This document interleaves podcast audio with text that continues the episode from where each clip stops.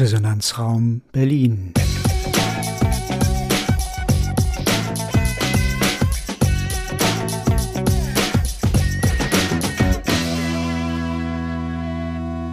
Ein Podcast des Gasthörerprogramms Bana der TU Berlin. Ja, schönen guten Tag, liebe Zuhörer und Zuhörerinnen. Nachnutzung von Friedhöfen ist unser Thema. Jetzt kratzt ihr euch wahrscheinlich schon am Ohr und denkt, was ist das denn für ein kurioses Thema? Nein, ein faszinierendes, noch weitgehend unentdecktes Thema. Und wir möchten euch gerne damit beglücken, warum es sich lohnt und euch erklären, warum es sich lohnt, sich mit der Nachnutzung von Friedhöfen zu beschäftigen.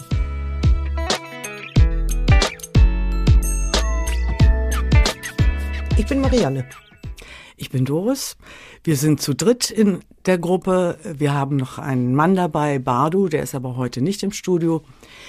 Äh, ganz kurz möchte ich nochmal das Thema umreißen, Nachnutzung von Friedhöfen. Was ist das eigentlich? Äh, das ist äh, geschuldet dem Umstand, dass durch verschiedene Gründe, die wir euch noch vorstellen werden, der Bedarf immer geringer wird. Das liegt zum Beispiel daran, dass es verstärkt Urnenbestattungen gibt. Dann gibt es, äh, auch dazu werden wir noch kommen, die Bestattungsmöglichkeiten in Friedwäldern. Das heißt, die Friedhöfe äh, haben längst nicht mehr die Auslastung, die sie mal hatten und sind daher darauf angewiesen, sich zu überlegen, was machen wir mit den übrigen Flächen.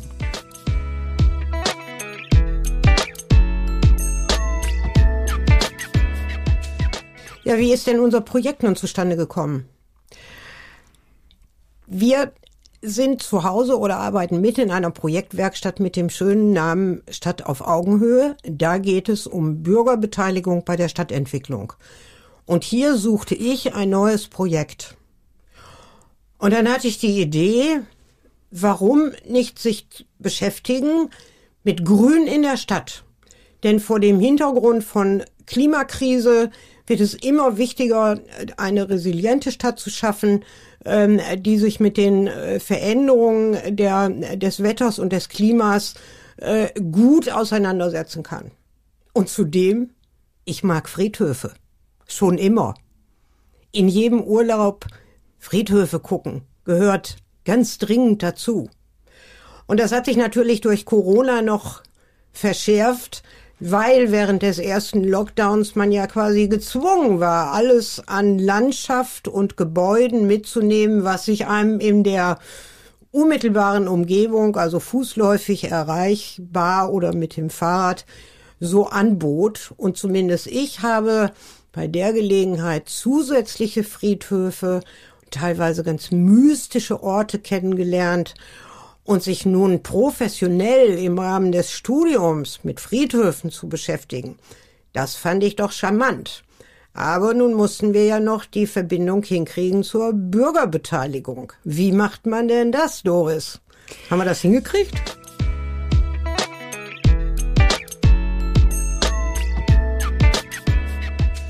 Ich denke, dass wir sind auf besten Wege, das hinzukriegen. Aber äh, vorgeschaltet war eigentlich ein Grund, warum ich eine sehr dankbare Partnerin für Marianne war.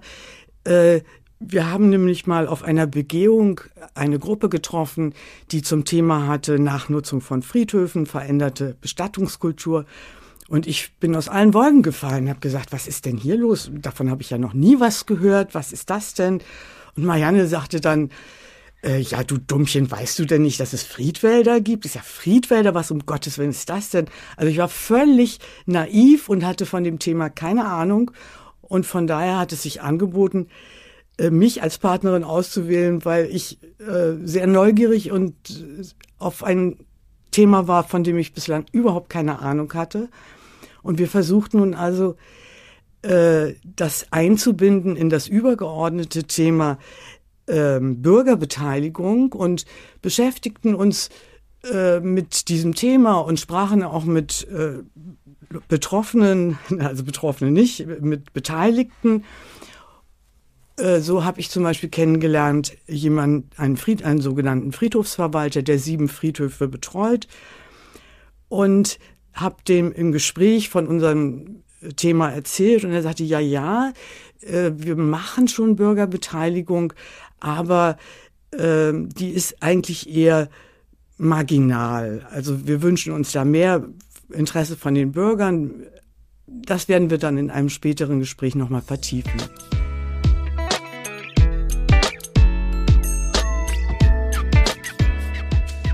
Ja, und wir hatten beide schon Beispiele dafür gesehen, was mit Friedhofsflächen geschieht.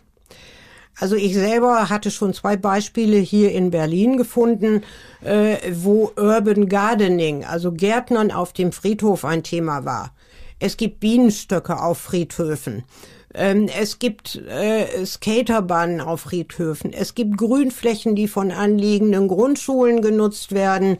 Ähm, es gibt Hundeauslaufflächen und es gibt die Idee, einen Teil der Friedhofsflächen zu verkaufen und dort Wohn- und Gewerbeimmobilien zu erstellen.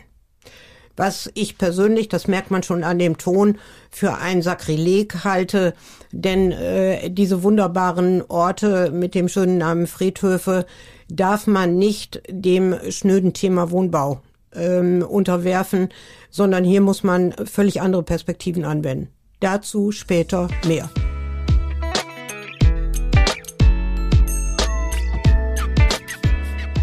Wenn es darum geht, Friedhöfe nachzunutzen, dann kann man sich ja fragen, wen muss man hier eigentlich einbeziehen? Wen muss man befragen? Wer sind eigentlich die Betroffenen, die man ja zu Beteiligten machen soll. Und da kommt man natürlich auf eine ganze Menge an unterschiedlichen Gruppen, die sehr unterschiedliche Interessen auch haben können. Es gibt sehr unterschiedliche Beteiligte. Es gibt natürlich die Angehörigen. Es gibt die Anwohner. Es gibt Institutionen aller Art, wie der NABU, der Friedhofsverband, ähm, es gibt natürlich auch die Politik, also sprich Senat und Bezirke, könnten sich ja gegebenenfalls auch einmischen und wir werden noch lernen, das tun sie auch.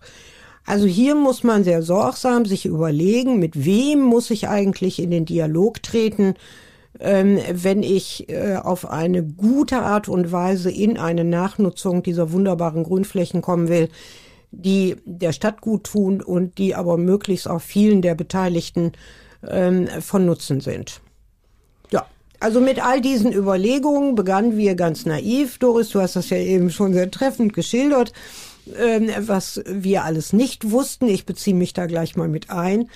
Ähm, und so haben wir begonnen, unsere Freude an Friedhöfen, ähm, die wir mitgebracht haben zu diesem Projekt, ähm, und unsere Neugier zu nutzen, um das Thema zu systematisieren und erstmal Informationen zu sammeln.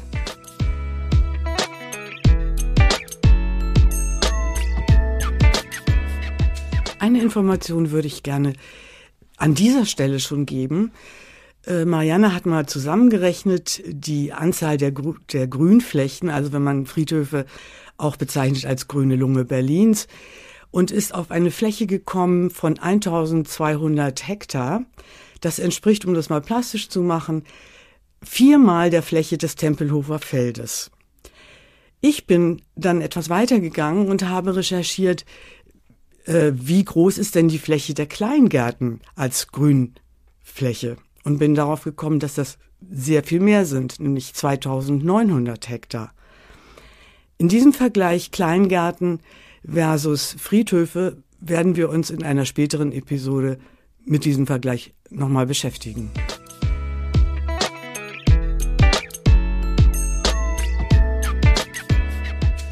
Übrigens, Doris, das kannst du ja hier ruhig schon verraten. Ist das ein Vergleich, der durchaus provokant gemeint ist?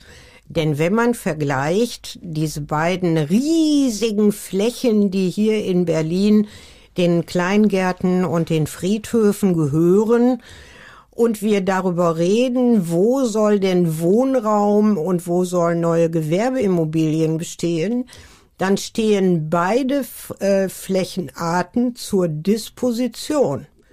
Und hier zu entscheiden, welche Fläche ist denn weniger wertvoll für die Bürger und Bürgerinnen, für die Einwohner dieser Stadt, dann kann man sich hier trefflich streiten und unsere Idee ist, dass wir das auch in einer späteren Episode durchaus mal tun wollen. Gut, in diesem Sinne beenden wir diese Folge. Vielen Dank fürs Zuhören und bis zum nächsten Mal.